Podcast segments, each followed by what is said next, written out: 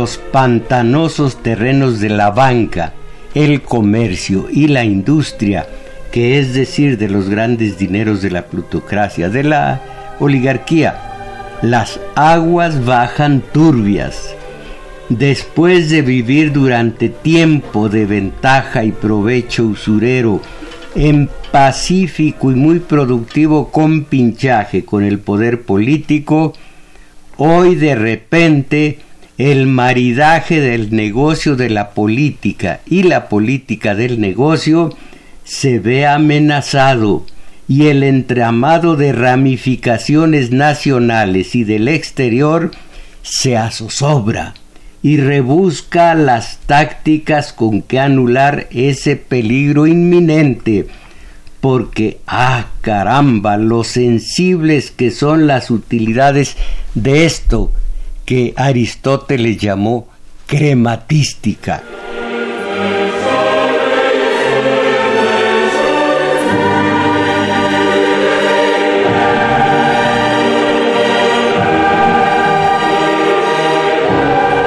porque al parecer mis valedores, la historia de nuestro país, como los salmones, nada a contracorriente.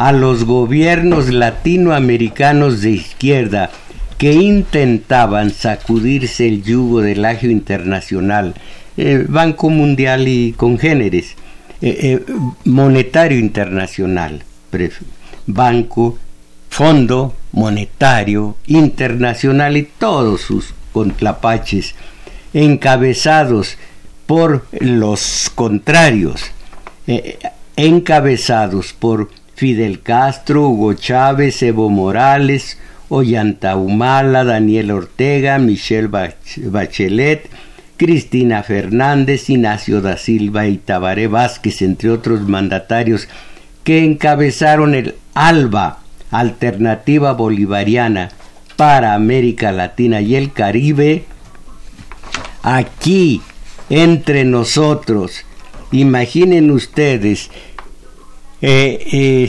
eh, se estaban en los pinos, se, se, se escondían en los pinos los proyanquis de la alzada de Fox, Calderón y Peña. Hoy un contragolpe extraño de, de Washington coloca en los gobiernos pro-yanquis del tamaño de Macri, Duque, Bolsonaro y algunos más que dan un giro a la derecha a los pueblos al sur del Bravo.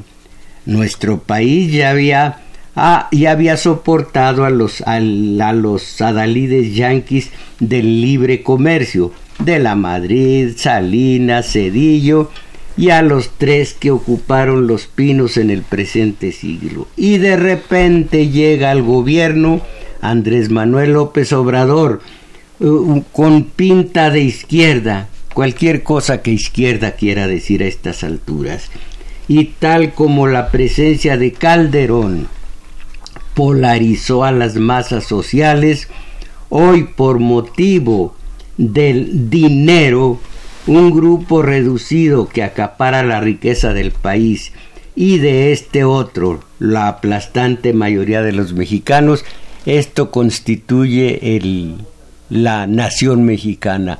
Un reducido, muy reducido grupo de oligarcas, los, de, los dueños de todo el dinero y un 90% quizá más de mexicanos pobres, no como dijo Cedillo en su momento de pobres mexicanos, no, no, no, de mexicanos pobres.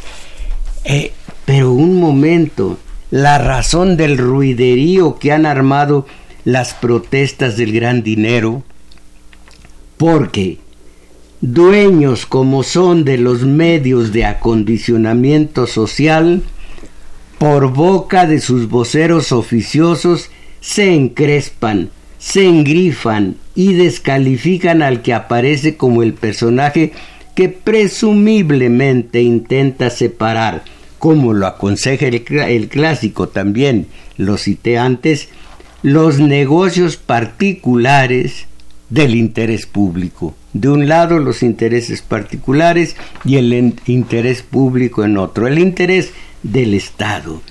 Pero aquí encuentro algo que ya había dicho Marx y, y que lo dice un hombre contemporáneo, lo pesqué en alguna de las redes sociales, pero es absolutamente cierto, miren.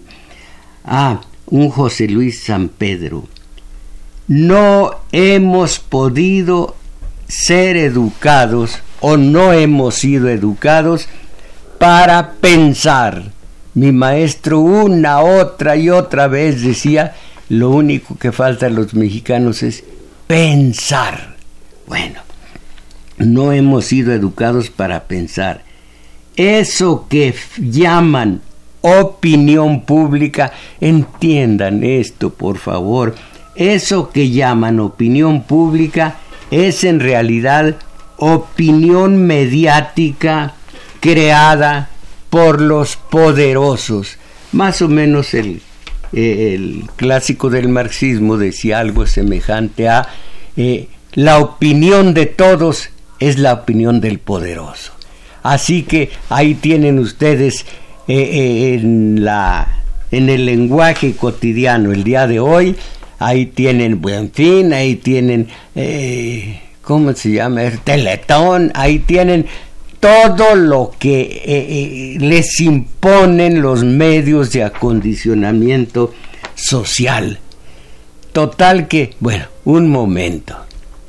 Faltan las opiniones de ustedes. Compañera Isabel Macías. Sí, maestro. Pues los invitamos a que ustedes llamen, a que ustedes participen. Y ya nos están auxiliando eh, Daniel Cruz y Abraham Velázquez. Y estos son los números telefónicos. Área Metropolitana 55 36 89 89. Y resto de la República 01 800 50 52 6 88.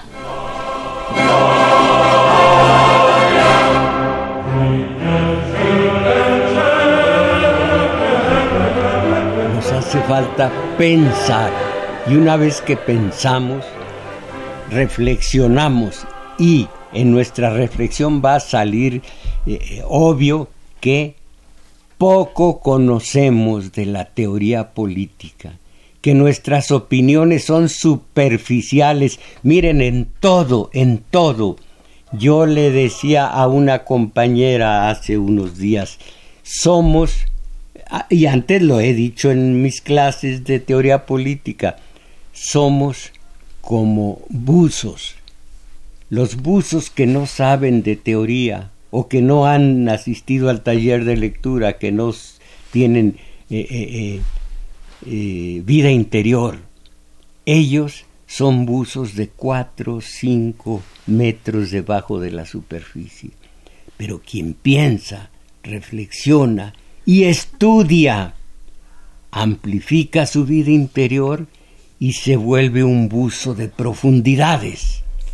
Ya no habla a lo tonto, ya reflexiona, pero como estudió también, ya que reflexionó, ve que es ignorante y se pone a estudiar, entonces ya no le ven la cara, ya no anda de buen finero y, y teletonero y todo lo que le, todo lo que le impone la televisión. Ya no, ya es libre, ya no es esclavo. Alguna vez les hablé o, o les voy a hablar acerca del racionalizar y con eso lo que es la masa, lo que es el rebaño y lo que es esa vocación de esclavos que tiene el mediocre, porque siempre está al servicio de alguien. Así sea de manera, de forma mental, está siempre al servicio de la tele, al servicio de la radio, al servicio de alguien que impone su voluntad sobre nosotros. Y el mediocre y el rebaño, como le llama Chomsky, el rebaño, como le llama también Fromm, ese rebaño acepta, acepta. El rebaño que ya había encontrado papá en todos los prigobiernistas. Ahora tiene papá nuevo, López Obrador. Y no le toquen a López Obrador porque se encrespa. Yo no creo en nadie de ellos, creo en ustedes. Pero ustedes no creen en ustedes mismos, vaya. Yo cumplo con lo mío y ustedes sigan detrás del papá. Miren, el hombre libre no tiene papá. El hombre libre, él es. Su conciencia es su guía, el hombre libre. Pero el que delega, el hombre que busca papá, siempre será un adolescente. Siempre será eh, Oscar, el personaje del tambor de hojalata de Günter Grass, novela de Günter Grass. Oscar de pronto dijo yo no quiero crecer y se quedó entre los 8 o 10 años de edad, siempre de esa edad, no quiso crecer. Así están los mexicanos, no quieren crecer, siempre buscando papá. Y ahorita andan flamantes eh, eh, eh, como hijos de su papá, López Obrador.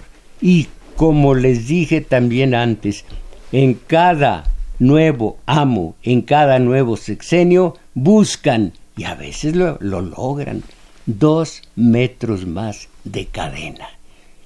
Es el sino de la masa, es el sino de la muchedumbre, siempre ir detrás de un líder, como adolescentes, y ahora así andan detrás de López Obrador, que para mí solamente en una especie de corazonada Creo que, caramba, peor que Peña no puede ser, peor que Calderón no va a ser, peor que Fox tampoco, y así está llegar hasta peor que Miguel Alemán en lo que se refiere al latrocinio general, no creo que vaya a ser.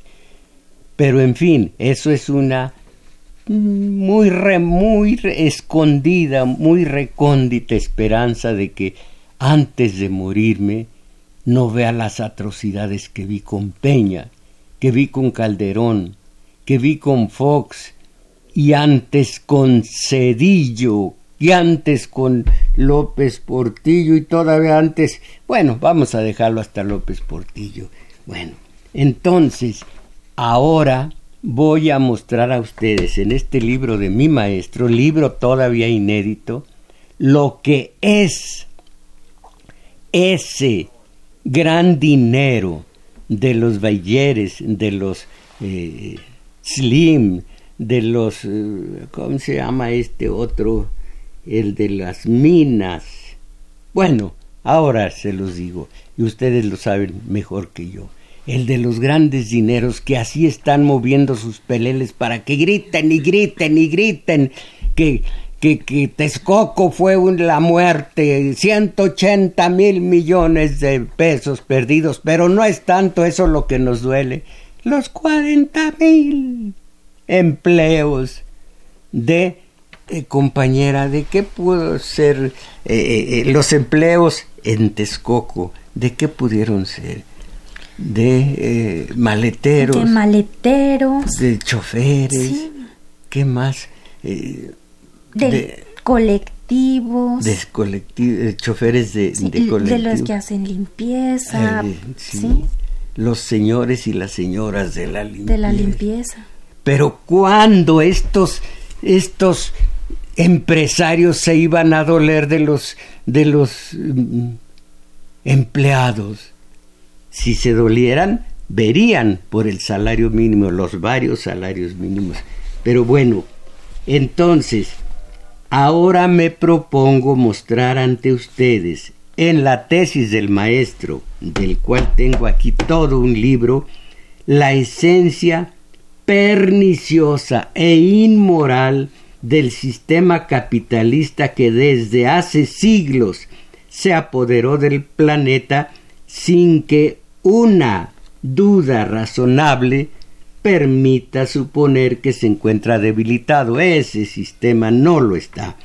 El ensayo consta de más de medio centenar de páginas y tengo la intención de glosarlo en nuestro taller de lectura, no, en el taller de teoría política, de los sábados 11-13 horas, en el juglar Manuel M. Ponce 233 de la Guadalupeín. Allí voy a ir página por página glosando este espléndido ensayo para que vean ustedes en manos de quién estamos. Pero nosotros tranquilos, caramba, la niñez y la ignorancia de los adultos corren parejas en la pasividad, ni siquiera resignación de los adultos, simplemente pasividad por ignorancia. En fin, ojalá que así sea uno, el obrero atienda, entienda, procese y asimile cabalmente el grado en que su relación con el empleador le resulta perniciosa. No es como para que ustedes entonces tomen una AK-47 con un salario mínimo, no lo logran. Eh, salario mínimo, varios, ya se sabe, varios. Salario mínimo es nada más una referencia. Solamente para que veamos, abramos los ojos, abramos la mente y nos demos cuenta de en qué caramba de mundo vivimos. No únicamente el ser manipulados por la televisión. Hay otros mundos, pero están dentro de nosotros. En fin, oigan el comienzo de la obra que interesa y que debe, debe abrir la mente de todos nosotros. Este es el, el comienzo y voy, como digo a ustedes, a glosar todo este libro de más de 50 cuartillas.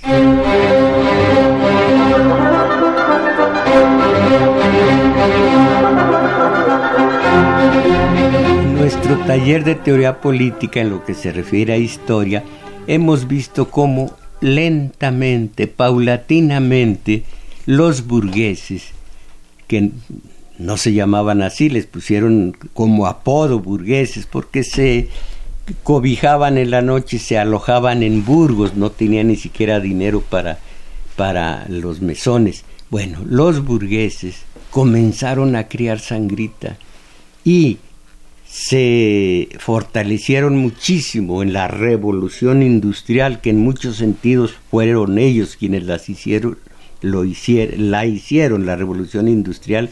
Y una cosa muy importante los liberales económicos y, y morales primero fueron revolucionarios después son han sido y son el día hasta el día de hoy terriblemente reaccionarios. Bueno, el ensayo comienza en la, eh, en la Revolución Francesa. Dejamos atrás la ilustración, dejamos atrás la revolución industrial, dejamos atrás a los grandes pensadores que no forman parte de la ilustración franceses y demás, y comenzamos con la revolución francesa. Los principios de la Revolución Francesa tienen un contenido no sólo económico y social, sino ético. La libertad, la igualdad y la fraternidad implican imperativos antifeudales. El burgués aniquiló el feudo. Eh, imperativos antifeudales, punto.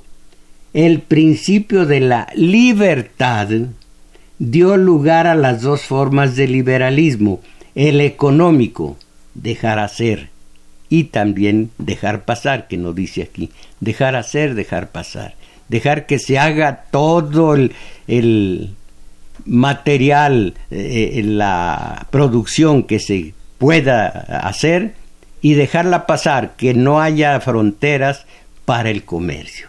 Entonces, el liberalismo económico, dejar hacer, es el mismo que priva hoy. Y al principio el sociocultural, la libertad de pensamiento, de palabra, de asociación, de opinión, etc. Dije a sus buenas mercedes que eran revolucionarios.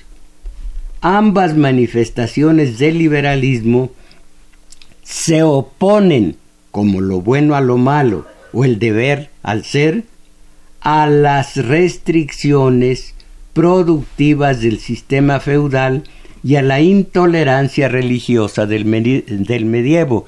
Por eso, de una manera revolucionaria, eh, erosionaron a, tal grado el feudalismo que quedó muerto como el medievo, como eh, la iglesia en el medievo. Bueno, sigo leyendo pero una vez consolidado el régimen democrático burgués, se fue haciendo evidente que la moral implícita en estos tres principios, eh, libertad, eh, mm, fraternidad e igualdad, una vez consolidado el régimen democrático burgués, se fue haciendo evidente que la moral implícita en estos tres principios no era una moral universal válida para todos los tiempos, era una moral contrapuesta al feudalismo y al absolutismo,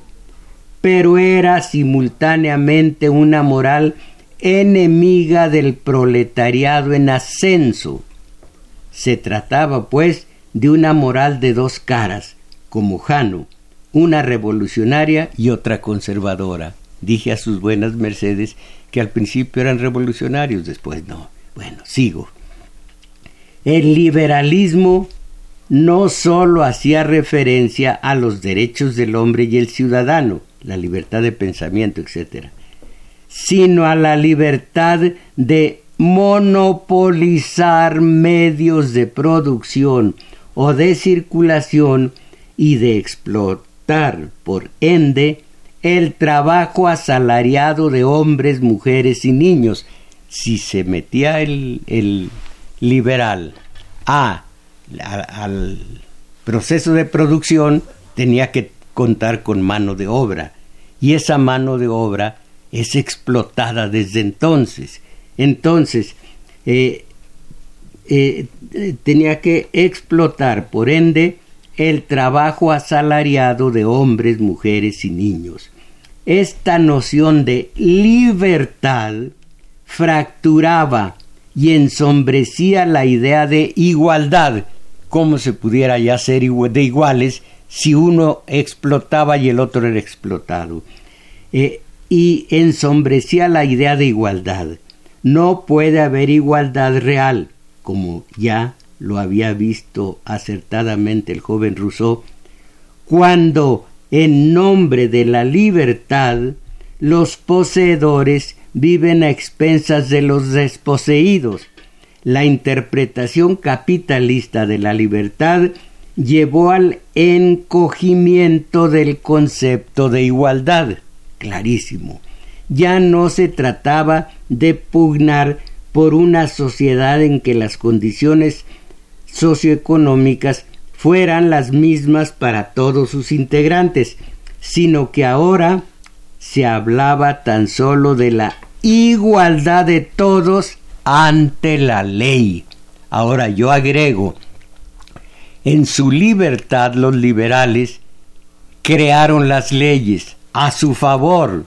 El anatocismo de entonces, que no existía esa figura, pero digo, todos, todas, eh, el secreto, eh, el secreto bancario, iba a decir el secreto confesional, el secreto bancario, todo lo que beneficia al gran dinero fue creado como ley. Y entonces la igualdad fue de todos ante la ley. ¿Quién creó la ley? El burgués, el, liberal, para ¿Beneficio de quién? Del propio liberal, no era tonto. Y eso ocurre el día de hoy. Las leyes hoy protegen absolutamente a los del gran dinero y a los del capital económico.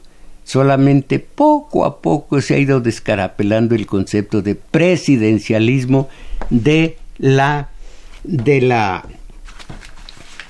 eh, constitución del 17 y hablando de la constitución del 17 tengo aquí una opinión la más la mejor la más noble la más honesta. Ahora mismo caramba cuántos papeles. Ahora mismo la voy a decir ante ustedes permítanme creo que es esta no. Bueno la voy a decir de memoria y luego la digo tal cual. Es voy a aquí está miren. El hombre más grande, el que debió tener su nombre en todas las calles y en todas las avenidas y en todos los sitios públicos y no excrescencias que ya ustedes conocen como este de Lomas Taurinas. Bueno, cuando en México se promulgó la constitución del 19, Ricardo Flores Magón escribió, la constitución no fue escrita para emancipar a la clase trabajadora, sino para garantizar a la burguesía el disfrute pacífico de sus rapiñas y dar a la autoridad el prestigio y la fuerza moral que tanto necesita para ser obedecida y temida. Esto lo creo totalmente porque la realidad me hace ver que así es. Entonces, hicieron sus leyes, sus leyes, los burgueses, los eh, liberales, liberales económicos, ya no éticos, porque rompieron la igualdad con la eh, con meterse a la obra pública con empleados a los que explotaban. Entonces ya no eran liberales éticos, liberales morales, no, ya eran solamente, era el liberal económico, el mismo del día de hoy. Entonces sigo leyendo. Eh, la interpretación capitalista de la igualdad llevó finalmente al encogimiento de la noción de fraternidad, ya no se trataba de la fraternidad entre iguales, lo cual es posible y lo cual es posible y natural, sino de un llamado a armonizar los intereses contrapuestos del capital y el trabajo y limar las asperezas cainitas que pueden surgir a la hora de repartir el nuevo valor generado en la producción industrial o agropecuaria. La primera percepción de la injusticia capitalista fue más moral que teórica. Los hombres, las mujeres y hasta los niños trabajadores sufrieron, no y hasta los niños, principalmente los niños, porque los liberales los dueños de los medios de producción primero quitaron las artesanías, los talleres y las mm, tierras a los trabajadores. Ellos ya sin tierra y sin taller donde hacer sus artesanías, tuvieron que pedir trabajo en las fábricas.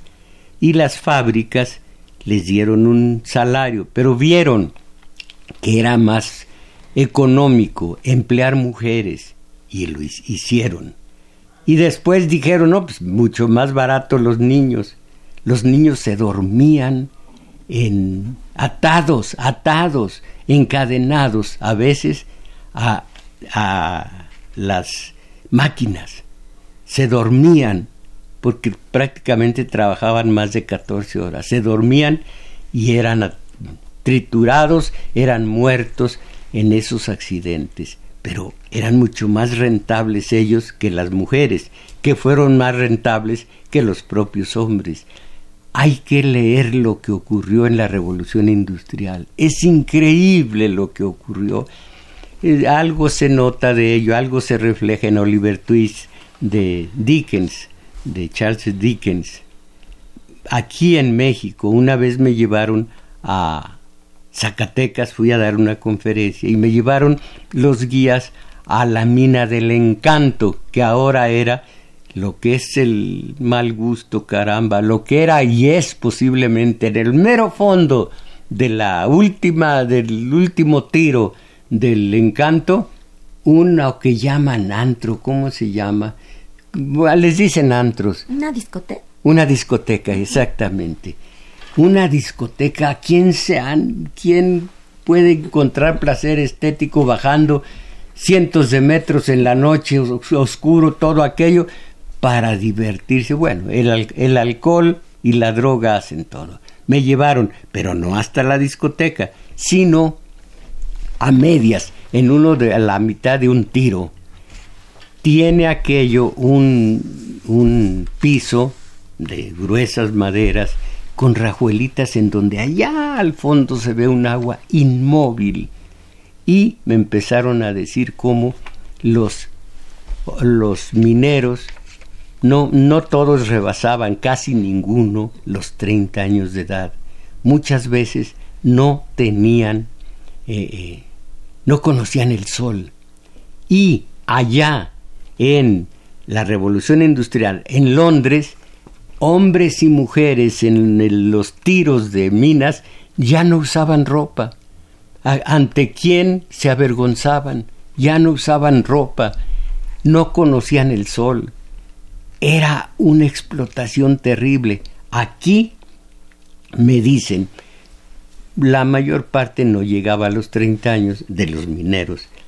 No conocían muchos de ellos la luz del sol. En fin, y ellos y los, los guías míos muy alegres, diciéndome muy animados cómo estaba aquello. Les dije, permítanme, voy a retirarme un momento. Me retiré y me puse a llorar cómo mis humanos, cómo los seres humanos podían sufrir así y cómo unos humanos a lo crematístico, el, el dinero limpiecito, bien ganado, el dinero, hasta Aristóteles era eso. Entonces había, había no comercio precisamente, sino trueque. Y eh, las mercancías eran el, el dinero. Después llegaron los burgueses y empezaron a traficar, les habían prohibido la usura, comenzaron a ser usureros también, como hoy en la banca. Pregúntenle a Monreal si no está escandalizado con el terrible, terrible eh, eh, agio. Eh, los usureros que son estos de la banca casi siempre extranjera. Bueno, entonces ellos, el, clásico le llamó, ese dinero es crematística, la crematística, no es el dinero limpio, pudiéramos decir. Bueno, esto, cuando lee uno lo que fue la revolución industrial, si tiene un poquito de sensibilidad, de vida interior, dan ganas de llorar. Claro que los que no tienen vida interior pues, son chamacos de 30, 40, 50 años. Dan ganas de llorar. ¿Cómo un ser humano puede exprimir la sangre de otro ser humano y no solamente estar tranquilo, sino que ser muy honrado por la sociedad? Válgame. Entonces, la primera percepción de la injusticia capitalista fue más moral que teórica los hombres, las mujeres y hasta los niños trabajadores sufrieron en carne propia la voracidad del capital y vivieron la incesante búsqueda de plusvalía absoluta o relativa como la explotación y el sojuzgamiento de unos hombres por otros. Antes de la explicación puntual y detallada de lo que sucedía, el Salario experimentó el atraco y se sintió víctima de las insaciables ansias de enriquecimiento de los que libremente, entre comillas, habían tenido acceso a la propiedad privada de los medios materiales de la producción. Se va el tiempo y aquí me detengo para que veamos aquello de libertad, eh, igualdad, fraternidad. Sí, cómo no. Entonces, leyendo, estudiando, pero estudiando después de sentirse con, con calidad humana, con sensibilidad, con vida interior, para captar el drama. Y, pues esto, es cuestión de comunistas, esto es cuestión de, de eh, ¿cómo le llaman? Anarquistas. Fíjense, lo, eh, eh, mm, ¿cómo se llama? Flores Magón, Ricardo proclamaba el anarquismo. Y yo digo, el anarquismo es imposible entre los humanos, como imposibles son todas las utopías. Es imposible el anarquismo. Se necesita puro Francisco de Asís para que viva, para que se, eh, se afiance el anarquismo, que tiene como lema el orden, porque el anarquismo eh, eh, está pensado para hombres tan absolutamente limpios y altivos que no necesitan gobierno para nada. Son gente de excepción la que eh, podría integrar un grupo anarquista. Es lo más alto del ser humano. ustedes saben muy a grosso modo, Hobbes dijo, pues el hombre es el lobo del hombre, hay que tener un monarca que los meta en cintura. Y dijo Locke, que no, no habló muy bien del humano, pero dijo, no, la, el, el hombre es el dueño de la libertad y toda la, la todo en, el, en, el, en la nación depende del humano, del hombre.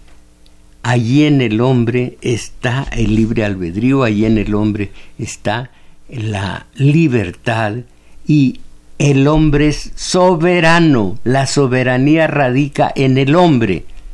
Esos dos puntos fueron antitéticos y, privó que bueno el de Locke, todos somos libres y la soberanía está entre nosotros. El 39 constitucional mexicano dice la soberanía radica esencial y originalmente en el pueblo.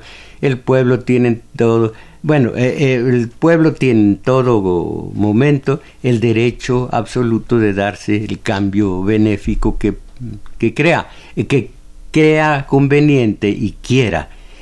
Más o menos esto dice. Entonces, el anarquista tendría que ser no únicamente al estilo de lo que decía Locke, el soberano, sino además el hombre bueno, bueno, que nunca, nunca eh, comete una desmesura y entonces la sociedad, la comunidad es de hombres limpios, de lo mejor, cosa que es imposible. Pero la la manipulación, la manipulación hace que todos creamos que el anarquista es el que rompe vidrios y anda haciendo desmesuras. Repito lo que dice, no sé quién sea José Luis San Pedro, no hemos sido educados para pensar. Eso que llaman opinión pública es en realidad opinión mediática por los creada por los poderosos. Lo que ellos imponen es lo que nosotros pensamos. Bueno, yo no, porque me he hecho para pensar, pero miren esto, dice Chomsky precisamente, había una especie de relación colonial entre Europa occidental y oriental. De hecho, la obstrucción de los rusos en aquella relación fue una de las razones de la Guerra Fría. Ahora se está restableciendo y hay un conflicto serio sobre quién va a ganar la carrera del robo y la explotación. Ahora, eh, será la Europa occidental liderada por Alemania o Japón esperando a los lados para ver esperando a los lados para ver qué tan buenos aparecen las ganancias o Estados Unidos tratando de entrar en la acción. Y lo que viene, oigan esto, hay muchos recursos para llevarse y muchos trabajadores baratos para las plantas de montaje. Pero primero tenemos que imponerles el sistema capitalista. No lo aceptamos para nosotros mismos, pero para el tercer mundo insistimos en ello. Ese es, perdón, ese es el sistema del Fondo Monetario Internacional. Si conseguimos que lo acepten, podremos explotarlos fácilmente y procederemos, miren ustedes, esta, esta opinión, hagan de cuenta que es después de la Revolución Francesa, el, el resultado anterior que les leí es lo mismo. Eh, ese es el sistema del monetario internacional. Si conseguimos que lo acepten, podremos explotarlos fácilmente y procederemos hacia su nuevo papel, algo como lo que hicimos con Brasil o México. Mis valedores. Esto, esto que dice Chomsky en su, en su ensayo totalmente serio, esto sí es México. Y nosotros no pensamos, no reflexionamos, somos unos ignorantes que andamos desalados por el buen fin ese de, ¿cómo se dicen? Eh, meses sin intereses. y, Mensualidades sin interés. No, meses sin intereses. Eso, meses, sin, intereses por una parte y por otra, Teletón. Pues si todos aportamos nuestras, nuestros impuestos para que sea el gobierno el que mira por los necesitados de, de, de la salud, en la Secretaría de Salud. No, ahora, ahora somos nosotros de buenas. Ah, esto es México y estos somos nosotros.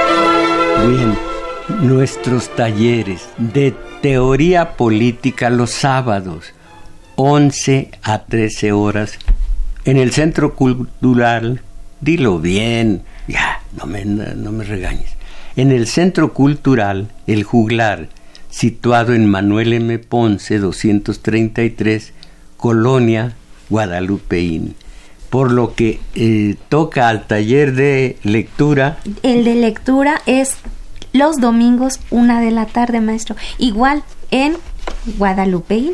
En, en, el, en el juglar.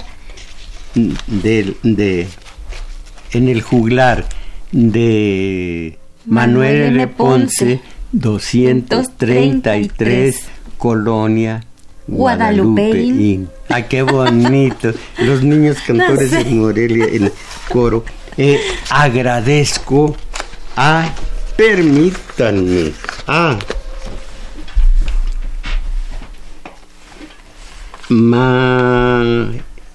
a Luis Gutiérrez Romero, que me hace llegar este espléndido libro, Los niños de la Virgen, la vida hoy en un pueblo azteca, lo he estado viendo y es mucho, muy interesante. Y el autor es ¿cómo se llama el autor? William Madsen. William Madsen y estuvo entre los aztecas, yo que he estudiado esta situación, les digo que no se llaman aztecas, sino se llaman mexicas, porque cuando salieron de Aztlán los aztecas, que eran hasta, hasta, hasta, hasta tecas de Aztlán, les dijo por medio de, de Tenoch, que era el, sacerdote, les dijo uh, Huitzilopochtli, ya no son aztecas de Aztlán, ahora son mexicas. Y cuando estaban perdiendo ante Azcapotzalco, que significa eh, hormiguero de tantos guerreros que se le echaron encima a los mexicas, cuando estaban perdiendo los guerreros mexicas, el grandísimo, el grandísimo Tlacaelel, que era el quien los encabezaba, les dice, digan México, México. Y gritan México y se van contra los de Azcapotzalco y los vencen. Eh, hay una maniobra, eh, eh, maniobra militar muy interesante. Puso a los Tlacaelel a los menos esforzados aquí, enfrente de los de Azcapotzalco. Y los flancos los mandó a, la, a la ciudad. Y cuando los de Azcapotzalco contra los más débiles de los guerreros empezaron a decir victoria, los de Tlacaele les, les dice con un con un tonito de Tayagua, Zacatecas, eh, ganaron, vean para allá. Y que miran su ciudad en llamas. Allí estaba la derrota de Azcapotzalco, Tlacaelen y sus guerreros. Lástima que después se ensoberbecieron tanto que no fueron las huestes de Hernán Cortés, que va, no llegaban a 600, con todo y los cuacos y con todas las mulas y con todos los perros. Fueron las etnias ardidas desde Texcoco hasta Zempoala los que dijeron, esta es la nuestra, y desgarraron a los a los mexicas. Ahora les dicen aztecas, bueno, pues aztecas. Eh, ¿Qué eh, ¿Puede leer este? este que es muy extenso. Agustín Mondragón, maestro Mojarro y radios escuchas, hemos aprendido de tu, de tu cátedra radiofónica que no solo quedamos con los efectos, sino que buscamos las causas que lo originan y cuando uno de las dos conoce a través de su programa dice que son críticas viscerales y me parece que es un error porque la caravana de migrantes son causadas por la voz, explotación de los gobernantes yanquis, el Banco Mundial y el Fondo Monetario Internacional que están en Honduras y Centroamérica. Miren, lea este, pero con mucho sentimiento. Gonzalo Díaz, maestro, estoy de acuerdo con usted en todo, pero en el buen fin me hicieron un descuento en mi edad. Tengo 96 años y me, y me dejaron 84. Vaya usted también para que le hagan una rebaja. Eh, eh, bueno. Eh, ah, muchas gracias. Eh, Manuel Pacheco, ¿qué ocurrió para que el valedor perdiera sus programas de lunes a viernes? Lo he visto por la calle, triste, jorobado. No es el que yo conocí en los ochentas. Algo malo le pasó. ¡Ey! ¡Ey! Como decimos en el pueblo fue un tal Cronos que me golpeó de tal manera. Es que ese Cronos nos sigue a todos, maestro. Y, es un perverso, es un perverso Cronos. Yo ayer era jovencita, ahora ya no. Y al rato va a estar jorobada. Jorobada. Bueno, ya está jorobada, pero, pero, pero no, no. Bueno, entonces. Eh, Evaristo Méndez, recomiendo a la comunidad leer a Ricardo Flores Magón. Dejen de ver la televisión y el fútbol, que mejor lo practiquen, eh, organicémonos. Eh, eh, no nada más necesitamos quitar las comisiones bancarias. Mire, todavía no leo todo lo suyo, Javier Jaime Rojas, pero ya estoy viendo el, lo gigantesco de la del catálogo de buenas intenciones desde su casa. No solo esto necesitamos, necesitamos, necesitamos nosotros hacer algo. Nosotros. Me está usted dando el diagnóstico, no lo he leído todo, me, da un diagnóstico. ¿Y qué hace usted? ¿Qué hago yo? Eh, no, nada más necesitamos quitar las comisiones bancarias sino también aumentar las tasas pasivas y bajar las tasas activas, salvar al seguro social, eliminando las, las afores, aquí dice las afores, y regresar al esquema de pensiones. Sí, Jaime Rojas, pregones que somos con el, el diagnóstico. Entonces, no, señor Alejandro Mancilla, no entro al programa mañana de canal debe ser, 22 porque no tengo tele, porque no tengo ganas, porque no quiero nada con estos. Eh, cambio climático, capital imperialista, las organizaciones sociales, pero con acciones concretas. Pues puede ser, puede ser interesantes, pero, pero no, no, yo no me meto al canal 22. Margarita del Valle, maestro, agradezco sus conocimientos. Ojalá que nos invita, nos invitara a un partido que usted formara. No, no, siempre, siempre, miren, están buscando papá, están buscando líder. Búsquense a ustedes, ustedes mismos, no con un papacito, no con un líder. No, yo no nací para López Obradorcito. Aquí Ernesto Ortiz, estas vergüenzas de México, los últimos expresidentes de México, entreguistas al extranjero, en la Corte de la Haya hay una demanda contra Calderón por su genocidio. Ernesto Luna, de nada sirve un cambio de gobierno si la, las aspiraciones de la mujer solo es tener hijos y realizarse al ser eh, heroína en la abnegación y el hombre regó dándole el poder de la individualidad, la lujuria y la concupiscencia. No somos verdaderamente autocríticos. Eh, Ernesto Luna, no solo de pan vive el hombre. ¡Ah, caray! Esto sí nunca lo había escuchado. No, Bueno, sí. luego, luego sigo. Mariano Herrera, maestro Mojarro. Yo, eh, ya el filósofo Terencio. Terencio lo decía, el hombre es el lobo del hombre, frase que repetía Marx en sus teorías. Primero, no lo dijo Terencio, sino lo dijo eh, Hobbes. Y segundo, nunca dijo Marx esto.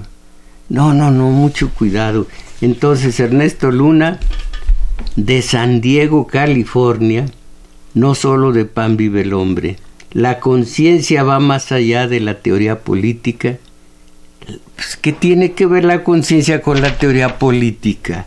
La conciencia va más allá de la teoría política y remite a la conciencia de lo que debería ser el ser humano. El problema es que somos receptivos y eso se observa en nuestra pasividad y en la simple aspiración del bienestar económico. Vivimos así en una cultura basada en el éxito. La competencia y el individualismo, es decir, la lógica masculina. Le voy a decir, no se me enoje, pero le voy a decir una cuarteta mucho, muy interesante, fíjense usted, y oigan ustedes eh, Crescencio eh, y, y, Arturo. y Arturo. De tunas y nopalitos están las laderas llenas por eso nunca hay que engrirse con las mujeres ajenas. Me entendió Ernesto Luna, porque yo a usted no le entendí. ¿Qué es eso? Mire, mire, la conciencia nos lleva. Hay, hay dos clases de conciencia. Ya, eh, eh, todavía voy a decir muy rápido. Tenemos más. Ah, eh, muy rápido. Esto los, los, los leemos después.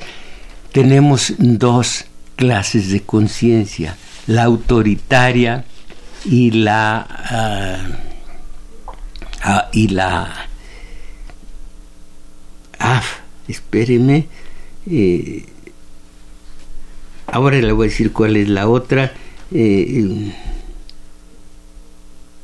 la autoritaria. Se me ha olvidado la otra y es muy importante. La conciencia autoritaria es aquella que internalizó todas las eh, imposiciones del padre, las, los regaños, las guías eh, autoritarias, eh, la humanística es la otra, humanística. Bueno, la conciencia autoritaria, el padre puede ser que se nos haya muerto y sin embargo la conciencia autoritaria, en la conciencia autoritaria sigue viviendo el padre con sus regaños, con sus llamadas de atención, con sus... Sí, bueno, ya, ya lo digo muy rápido, sus... Eh, esto se nos quedó para después. Eh, y la conciencia eh, humanística no tiene esa, esa carga negativa y esa nos dice lo que debemos hacer y lo que está bien y lo que está mal a nuestros en nuestra propia conciencia, claro. Y entonces nuestra conciencia nos dice, estudia, aprende, lee. Teoría política es fundamental. ¿O quieres en tus comentarios seguir siendo un buzo de 3-4 metros debajo de la superficie? Pues qué, ya fue todo. Ya se acabó. Todo por hoy. Agradecemos su valimiento a Crescencio Suárez en los controles, a Arturo Flores en metadatos, a Juan Carlos Osornio en continuidad y hoy en los teléfonos nos auxiliaron Abraham Velázquez, Daniel Cruz que también grabó este video que ustedes pueden ver en YouTube en Tomás Mojarro Oficial. Y recuerden que hoy domingo, una de la tarde, hay taller de lectura en Maestro Mojarro e Isabel Macías. Ahí los estaremos esperando. Y mis valedores, ahora sí, con motivo del teletón, del buen fin y, de todo lo que dice la tele, aconsejo a sus buenas mercedes a salir de esta apestosa mediocridad ánimo.